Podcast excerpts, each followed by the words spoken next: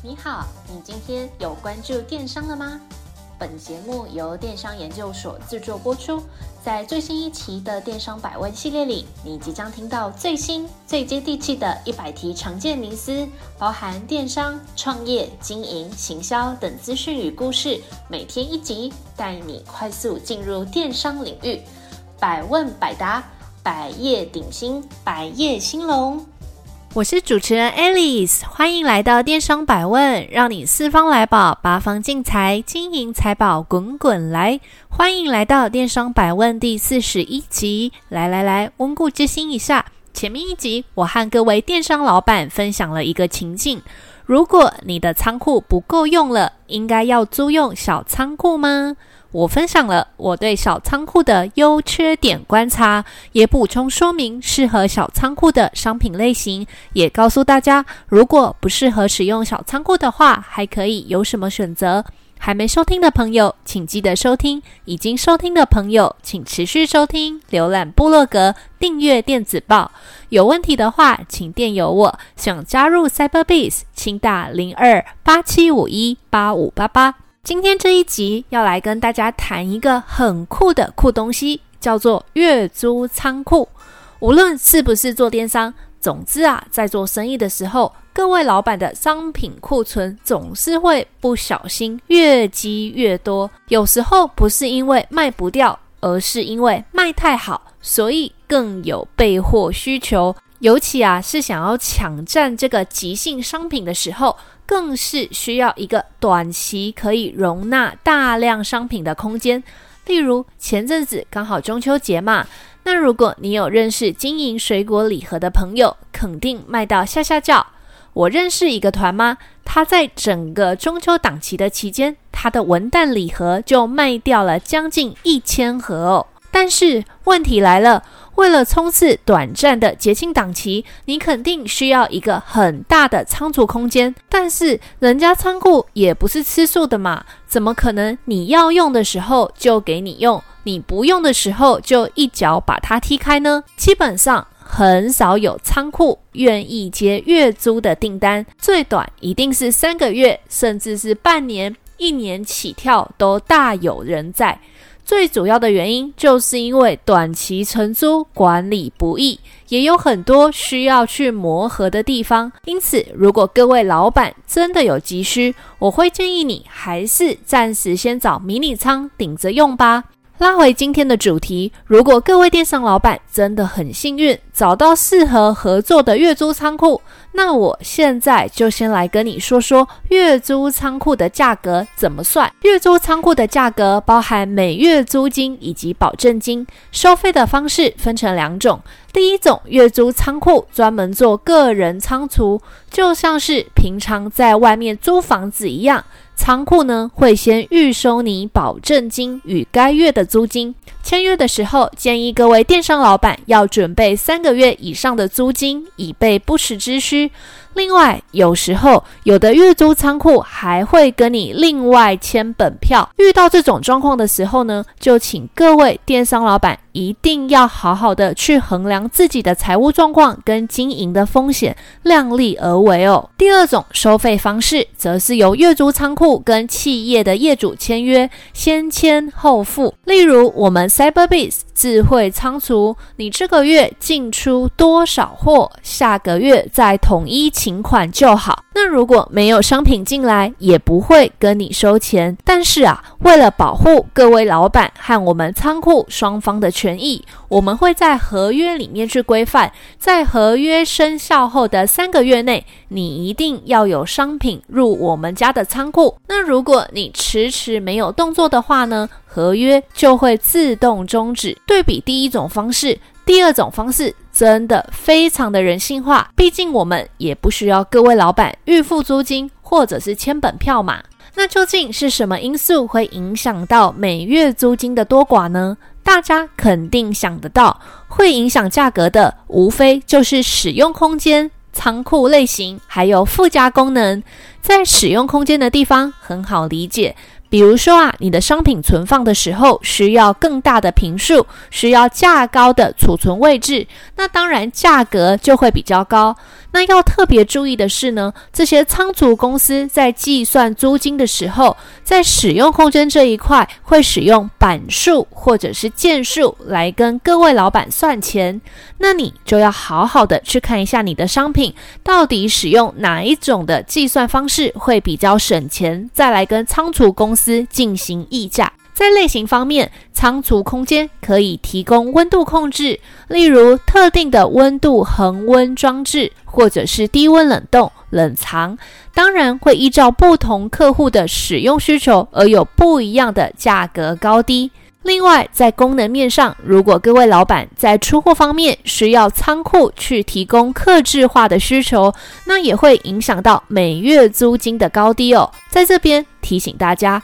如果你很确定自己在出货的时候需要客制化，那就请你不要再拐弯抹角再去选用其他的月租仓库了。建议你直接选用智慧仓储，绝对可以提供给你更全面的服务。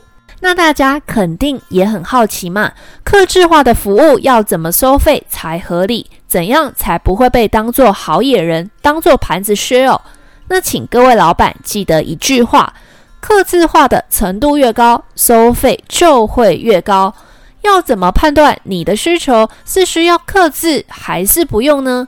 那我建议你。你可以请仓储公司提供他们家常规的出货流程与标准作业程序，让你参考参考。那如果你需要的服务是超过他们常规流程之外的工作内容，那仓储公司主张要收费都是合理的哦。各位老板可能会觉得很不可思议，你只是要多增加一个小小的动作，为什么要被仓库收取费用呢？那我们来试想看看哦。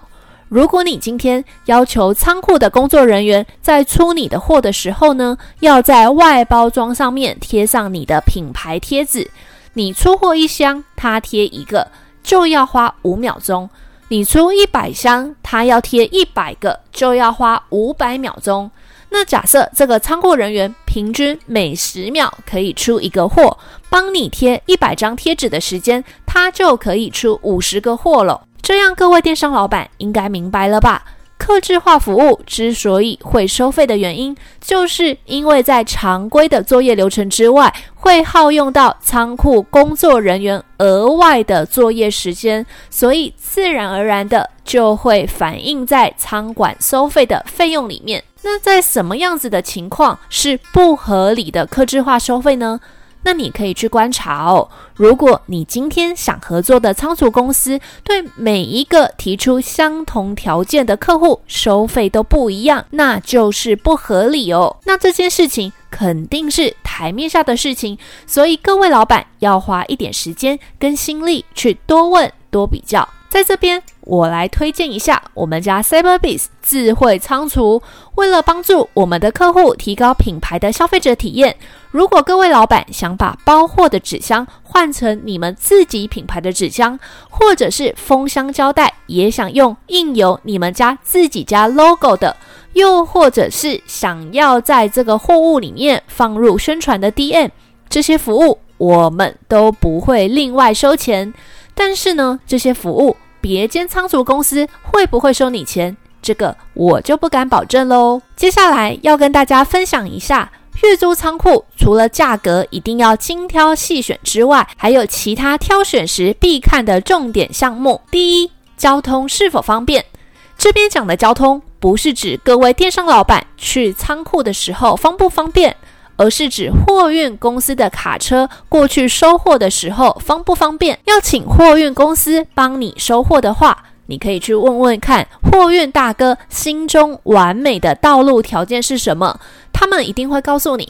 他们需要六公尺宽以上的活巷，停车方便，上下货架也方便哦。那另外一个要注意的地方就是仓库的地点会不会很偏僻？根据我同事的经验啊，他之前的公司因为贪图便宜，所以找了一间位在林口深山的仓库，因为那个地点真的太偏僻了，连 Google 小姐在暴露的时候都会出问题。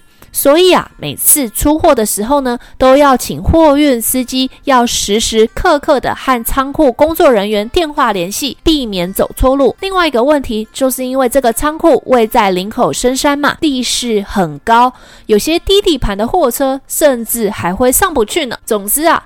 各位老板在挑月租仓库的时候，一定一定要特别去考量这个仓库的地理位置，也请你去询问一下这间仓库定期配合的物流公司是谁。那如果这个物流公司里面包含坊间常见的大公司，例如大里佳龙啊、新竹货运这些，那基本上这一间仓库的物流就不会出太大的问题，各位老板就可以放心了。第二。第三方出货的服务是否完善？第三方出货这件事情，并不是每间仓库都有提供的服务，因为大家都做电商嘛，所以我强烈建议一定要去找可以配合第三方出货的仓库。那所谓第三方出货的好处呢，就是在于。仓库人员可以按照各位老板每一笔的消费者订单进行拣货，然后再包装出货。那这个挑选重点的 makeup 在于，请各位电商老板要去观察一下仓库出货的环境是否整洁干净。那在出货的流程动线的安排上，是不是足够顺畅？工作人员有没有遵守标准作业程序？仓管人员有没有设立特殊状况的应对处理机制？这些都是美美嘎嘎哦。各位老板一定要记得一件事情，因为啊，你使用了第三方的出货，你已经付钱了嘛。所以等于你已经购买了这间仓库的服务，所以大家一定要明白哦，你不可能去现场盯梢，所以呢，一定一定要在签约之前睁大双眼去看清楚这一间仓库帮你出货的每一个作业环节哦。另外，由仓库人员进行第三方出货的时候，也很容易发生纠纷，例如啊，有的仓库管理不好。没有摄影机，包装出货区也不用管制人员进出，那这样子无非就是等于把你的商品暴露在高度的遗失的风险之下。但是呢，我们家的 Cyberbiz 智慧仓储在出货的时候绝对会进行全程的录影监控，而且我们还会以条码系统来辅助，所以可以去及时的更新出货的状态。各位老板可以完全的放心哦。那其他仓库有没没有这么高标准？我是真的不清楚啦。但是我们现在这套系统是真的非常的完善。这边跟大家偷偷分享一个，我们最知名的客户就是飞利浦。我们会帮他出咖啡机啊、电器用品这些这么高单价的商品，飞利浦也放心交给我们。你就知道我们多值得客户信任。当然，补充说明一下，对于高价的商品，我们也会有额外设置比较复杂的监管流程。比如说啊，如果是一般的仓库工作人员要经过高价品的仓储区，都需要仓储主管陪同经过呢。第三，储存环境是否良好？仓库就是放置商品的地方嘛。最最最最基本的就是储存环境，请各位老板一定要好好的去确认你想合作的仓库是不是有通过政府消防或者是公共安全检查，并且确认防火门、防火建材有没有合乎法规。那有没有有没有投保商业火灾保险？这些都是确认的重点哦。那除了去了解整体仓库的状况之外，也请各位老板务必到仓库的现场走走逛逛，去检查整间仓库的环境是不是都适合存放你的商品哦。为什么这么讲呢？因为一般来说啊，除非你在合约里面有明确的跟仓储公司讲好。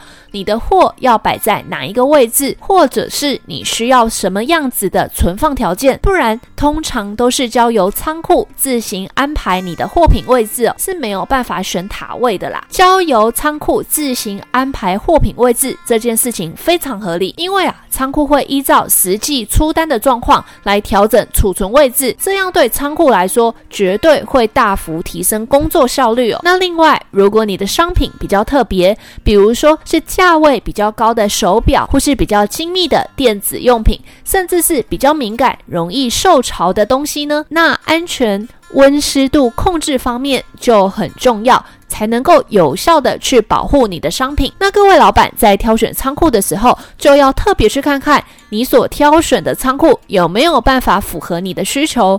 像我们家的 Cyberbiz 智慧仓储，针对需要特别照看的商品，比如说手机或者是手表呢，就会提供二十四小时的安全监控，也会上电子锁，而且啊，也会提供二十四小时恒温的仓管服务。讲到这边，大家一定很好奇，假设你想做月租仓库的话，到底有哪些选择呢？月租仓库啊，主要可以有四种选择。这四种分别是迷你仓储、一般仓储、大型仓储和智慧仓储四种哦。迷你仓储的仓库形式是来自于美国的自助式仓库的概念哦，它主要是服务个人用户，比如说摩尔仓库、Boxful、收多益、台湾便利仓。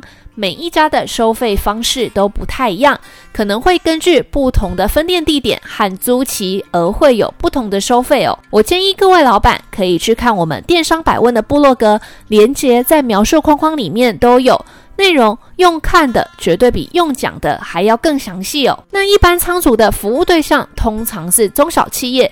比如说，这个八达国际物流、全国营物流、富有仓储物流，还有秋雨物流。除了仓储物流、仓储管理之外，他们也会提供报关服务，或者是二手货柜的租赁等等哦。那大型仓储呢，主要就是看这个仓库的占地坪数来分。台湾最大的前几名大概是华捷仓储、长荣仓储和台湾三井仓库。在这边一样会建议有需求的电商老板去看电商百问的部落格。那接下来我会把重心放在讲解智慧仓储上面。智慧仓储简单来说，就是指在仓储管理业务的基础上面，利用更先进的管理方法和科技，实现入库、出库、盘库、移库管理的讯息自动化抓取。自动识别、自动预警以及智能管理的功能非常的厉害哦，它可以帮助各位老板降低仓储的成本，提高仓储效率，也可以提升仓储智慧管理的能力。知名的厂商有 Boxful、Eggfit 第三方仓仓储、成瘾科技和我们家 CyberBase 智慧仓储。那这几间智慧仓储服务的内容，各有千秋，也都很厉害。建议各位电商老板可以按照自身的需求下去进行妥善的评估。来小结一下，我个人的建议是，选用月租仓库的时候，建议各位老板直接选用智慧仓储，因为当你选用智慧仓储，从进货的那一刻起，每一个货品都会有属于自己的专属身份证，也就是所谓的 barcode。那透过现代化的管理机制呢，各位老板的货品可以透过线上与线下的即时整合，也可以同步更新库存状况，提供忙碌的你何时该进货出货的通知。那另外，智慧仓储还可以告诉各位老板什么时候要进仓，品项是什么，数量多少，效期到了没等等准确的资讯哦，让各位老板出货。不出包，但是老实讲，如果你只是需要一个很单纯的仓库，只要有简单的存放功能就好。其实啊，不论你今天选哪一种，对你来说都没差。但是我希望有收听电商研究所的各位电商老板的眼界可以更宽、更远、更大，请你选择一个可以为你的电商事业更加分的仓储系统。不一定要选我们家，你真的可以多看多比较，但是请以为你的事业加分为首要的考量。若您有任何的问题与心得，欢迎电邮我。若您对我们 Cyberbiz 有兴趣，请直接联系我们的开店顾问零二八七五一八五八八。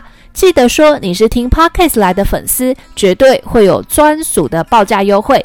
那如果你对我们的智慧仓储有兴趣的话，请直接拨打我们仓库的电话零三三九七八六六五，跟我们 Cyberbis 智慧仓储的林经理来做联系。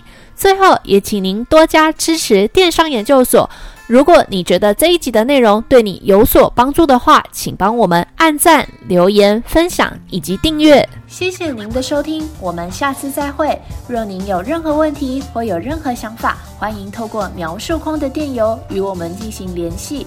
若想阅读最新最多的文章，请到我们的部落格。